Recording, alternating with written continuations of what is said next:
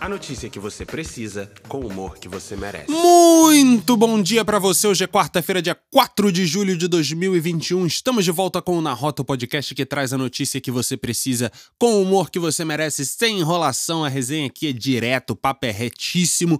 Hoje a gente vai falar dos bancos globais que estão dando lucros recordes recentemente e a gente sofrendo com Bitcoin na carteira. Ô, oh, vida!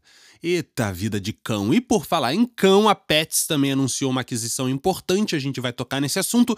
E vamos falar também do Único, ou da Único. Os únicos que são capazes de ganhar um segmento específico aqui no Na Rota de hoje. Vambora, a gente vai direto ao assunto para dentro. Se liga só, a Pets mandou avisar que comprou a plataforma Zidog numa operação que avalia a companhia em 700 milhões de reais. Isso é Zidog. Esse é um passo importante no caminho da Pets que tem como meta ter reconhecimento mundial em seu mercado até 2025. E se você estava no evento das jovens ontem, Os Segredos do Jovem Milionário, você sabe exatamente a diferença entre uma meta e um sonho a Pets tem metas. Segundo os informes da companhia, a operação é de compra de 100% da Zidog, que tem um faturamento bruto estimado em 228 milhões de reais. Tamo bem, hein, Zidog? Que isso? O faturamento esperado da Zidog esse ano é bom para cachorro, pelo amor de Deus, muito ruim essa. Mas é bom para cachorro com um crescimento de 83% em relação ao ano passado. A Zidog está presente em 45 países com uma marca internacional e avançando em mercados importantes como os Estados Unidos e Reino Unido. Aliás, 30% do faturamento da Zidog hoje é internacional. E aí, se a parceria der bom, a Pets vai usar a experiência da Zidog em gestão de marca e desenvolvimento de produtos exclusivos, sempre focada na expansão de seus negócios em novos nichos de crescimento. Atualmente, a Pets tem 144 unidades espalhadas em 18 estados brasileiros.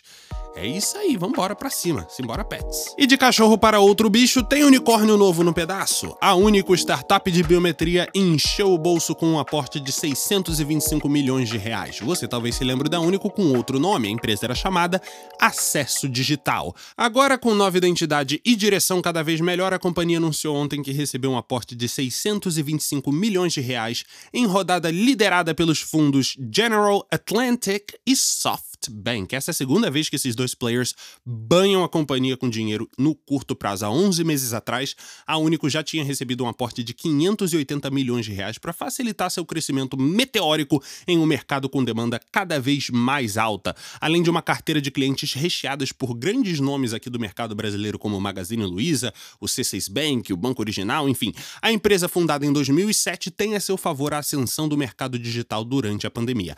A biometria é um serviço imprescindível atualmente, com demanda em diversos segmentos da nossa vida, desde serviços bancários, a segurança privada e educação, por exemplo. E a lista vai longe. Bom para Único, que hoje é avaliado em mais de um bilhão de dólares. A ideia é alocar o um novo investimento em MA, ou seja, fusões e aquisições, segundo os diretores da companhia. A Único não tira o pé no quesito aquisições e nos próximos meses deve anunciar duas ou três novas transações, segundo seu vice-presidente de aquisições, Guilherme Servieri. Voo é bom demais ver o Brasil empreendedor dando certo. Eu quero que vocês vão é longe. Vambora. Agora, você quer uma certeza nos últimos anos? Bancos dão lucro. O dia que pararem de dar, você sai de baixo, mas por enquanto tá o mel, crime ensorarado e mó paz no setor bancário. A galera que trabalha em bancos pode dizer que tá suave? É, provavelmente não pode, mas a molecada tá cansada, esgotada, confusa, com essa transição de casa de volta pro escritório e tal caos. Mas ainda assim, o serviço vem sendo bem feito porque os bancos globais estão fazendo mais dinheiro do que nunca. Mentira. Verdade, verdade. Cara, só o JP Morgan Chase tem ganhado o equivalente a 131 1 milhões de dólares por dia nesses últimos meses. O lucro combinado dos maiores bancos globais deve ultrapassar a faixa de 170 bilhões de dólares nos últimos 12 meses. Num conjunto de boas estratégias de trading, aquisições ambiciosas e bem-sucedidas e rodadas incríveis de captação de recursos, eu tô falando incríveis, é muito dinheiro mesmo que rolou esse ano. O setor bancário a nível global se manteve no topo do topo das paradas de sucesso, tomando vantagem da volatilidade dos mercados acionários ao redor do mundo. Os bancos com especialização atuação em gestão de patrimônio se destacaram ainda mais durante a pandemia, fazendo bons negócios na medida em que mais informações sobre a Covid-19 vinham à tona. É claro que não dá para desmerecer todo o conhecimento e experiência desses gestores nesses grandes bancos, mas olha que absurdo. O diferencial mais importante para todos eles em tempos únicos como os nossos como esses que estamos vivendo foi o quê? A informação. Na medida em que a economia mundial começa a esboçar uma recuperação, os governos mais ricos do mundo começam a anunciar programas de auxílio e planos de recuperação econômica, os bancos globais se posicionaram no topo da cadeia de informação, prontos para agir e concretizar negócios lucrativos, como é o caso do Goldman Sachs e da Morgan Stanley, por exemplo. É preciso, rapaziada, saber ler o jogo. Informação é tudo, e você está fazendo certo acompanhando aqui o nosso Na Rota.